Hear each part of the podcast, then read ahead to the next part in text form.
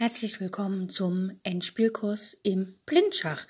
Ich habe die meisten Beispiele aus dem äh, Endspielkurs von Jeremy Sillmann entnommen. Das ist ein Schachbuch.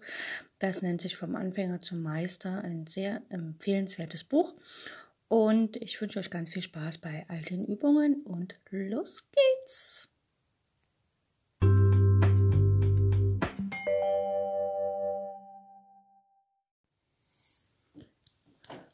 Heute beschäftigen wir uns mit einer Taktik, wo es um ein sogenanntes Räumungsopfer geht.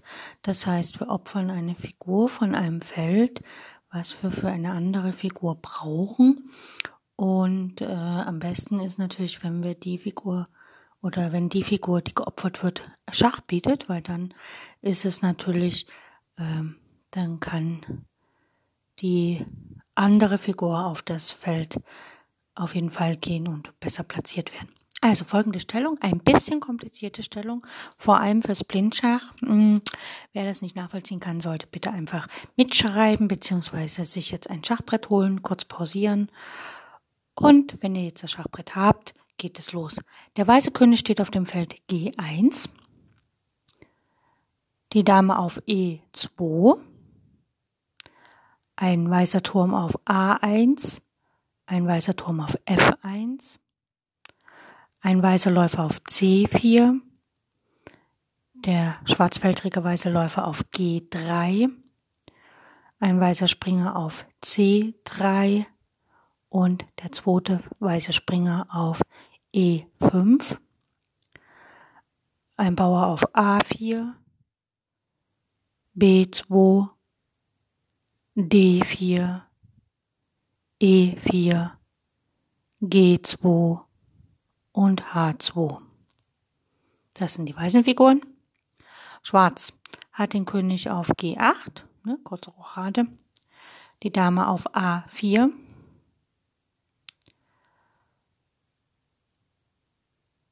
ein Turm auf D8, der andere Turm auf F8, der weißfeldrige schwarze Läufer steht noch auf C8.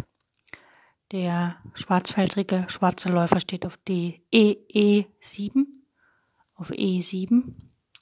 Ein Springer auf B4, der andere auf F6 und die Bauern auf A6, B7, C6, F5, F7, G7 und H6.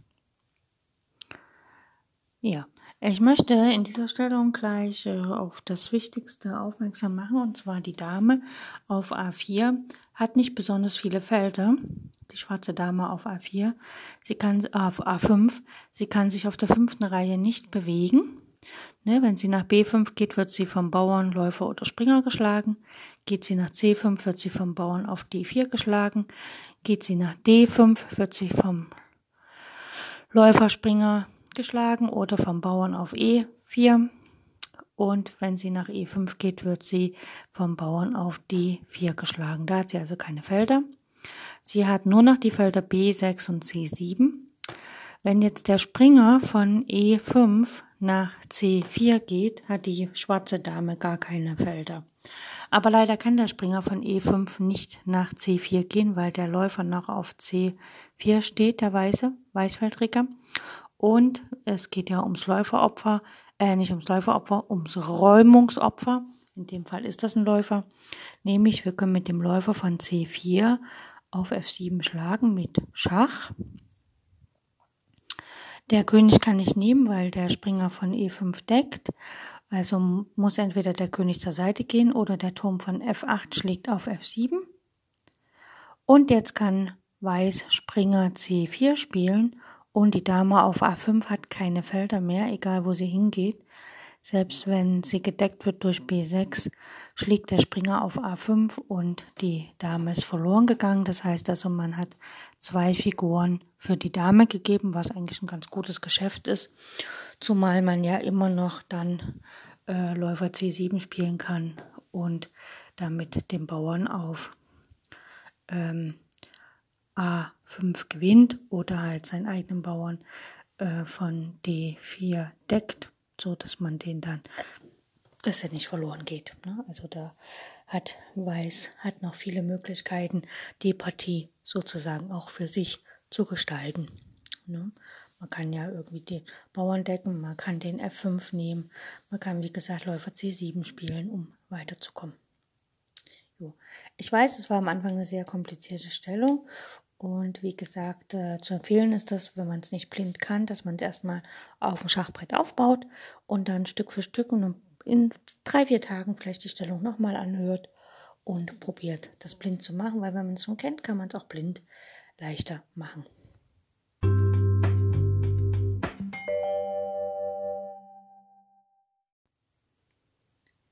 In unserem Endspielkurs geht es weiter mit dem Mattsetzen von Spring, äh, mit Springer und Läufer gegen den alleinigen König.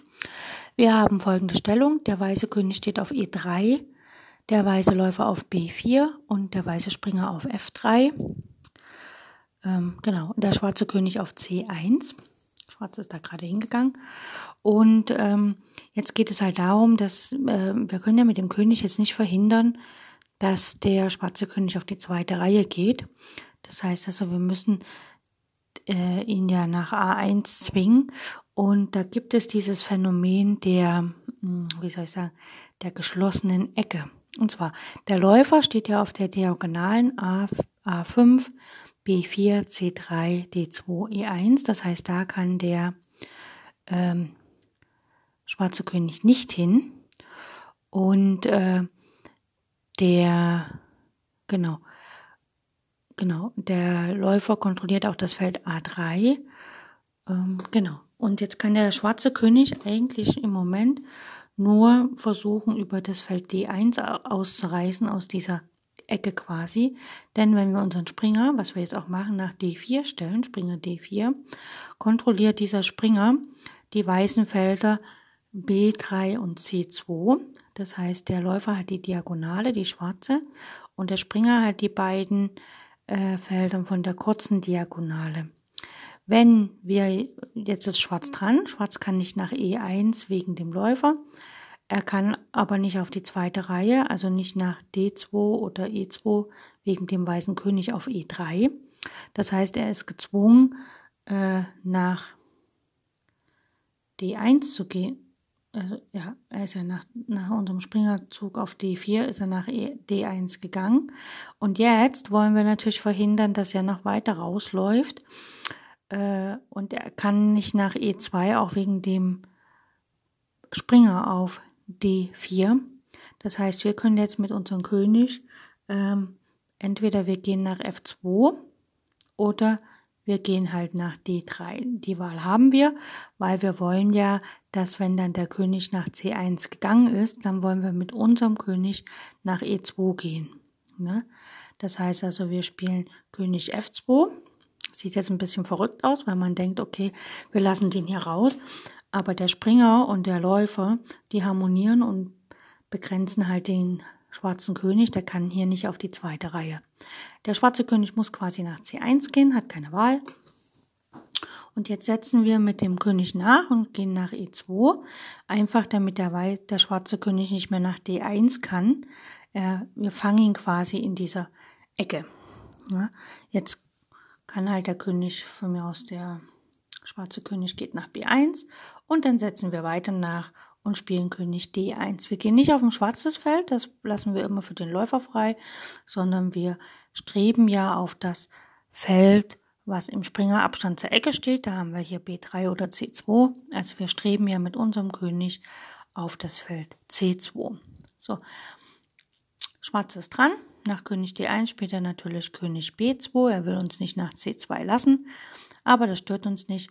Wir setzen mit unserem König nach und gehen nach D1, denn jetzt ist nicht die Gefahr, dass der schwarze König rausläuft. Dann können wir auch mal auf ein schwarzes Feld gehen. Und der schwarze König geht nach B1. Er will uns tatsächlich nicht nach C2 lassen. Jetzt kann man nachsetzen und sagen, okay, wir spielen halt König C3, bringt aber nichts, dann läuft der schwarze König über C1 weg. Das wollen wir nicht, deswegen spielen wir hier Läufer A3. Wir machen quasi das Gefängnis für den ähm, schwarzen König ein bisschen kleiner. Ja, jetzt hat er ja nur noch drei Felder, auf denen er agieren kann. A1, A2 und B1. Und natürlich geht jetzt der König nach A2. Der Schwarze greift unseren Läufer an. Wir gehen einfach weg, Läufer C1. Damit sind wir dort gedeckt vom König. Und jetzt ist Schwarz wieder dran. Er spielt, ne, er spielt König A1. Ich hätte jetzt natürlich König B1 gespielt, damit der schwarze König nicht ranlaufen kann. Aber er spielt König A1. Und jetzt spielt Schwarz einfach König C, äh, Weiß einfach König C2. Jetzt steht der König schon optimal. Ne? Er steht im Springerabstand zur Ecke. Der Schwarze muss König A2 spielen, hat keine Wahl. Und jetzt kommt Springer B5, denn wir wollen ja matt setzen mit unserem Springer auf C. Also wir wollen ja mit unserem Springer auf C3 Schach sagen. Oder halt auf, ja, haben wir noch andere Felder. Jetzt spielt Weiß König, äh, Schwarz König A1. Und jetzt können wir schon mit dem Läufer Schach sagen, Läufer B2 Schach. Und der schwarze König muss nach A2 und jetzt folgt Matt mit dem Zug Springer C3 Matt. Ne? Hat halt keine Wahl ähm, gehabt. Genau. Interessant wäre gewesen, wenn nach Läufer C1 der König eben nicht nach A1 geht und unseren König nach C2 lässt, sondern einfach nach B1 geht. Also wenn Schwarz hier König B1 spielt, was, wie wir dann spielen. Kann man hier gar nicht machen. Ähm, genau. Dann muss man halt überlegen, was man macht. Man kann gleich mit dem Springer weggehen. Ne? Man kann gleich äh, Springer B5 spielen. Dann muss der König wieder weggehen. Und dann hat man, also dann kann der König nach A1 oder nach A2 2 gehen. Das stört uns nicht, weil wir dann einfach König C2 spielen. Dann kommt der König, muss dann weg und dann können wir entweder machen wir nochmal einen Abwartezug oder setzen halt gleich matt. Also das ist eigentlich das gleiche, nur dass halt einfach eine Zugumstellung ist. Ja, also nach König B1 setzen wir erst den Springer besser, postieren erst den Springer ein bisschen besser und wenn dann der König den das Feld C2 nicht mehr kontrolliert, dann kann der Weiß König C2 spielen und dann im nächsten Zug oder übernächsten Zug matt setzen.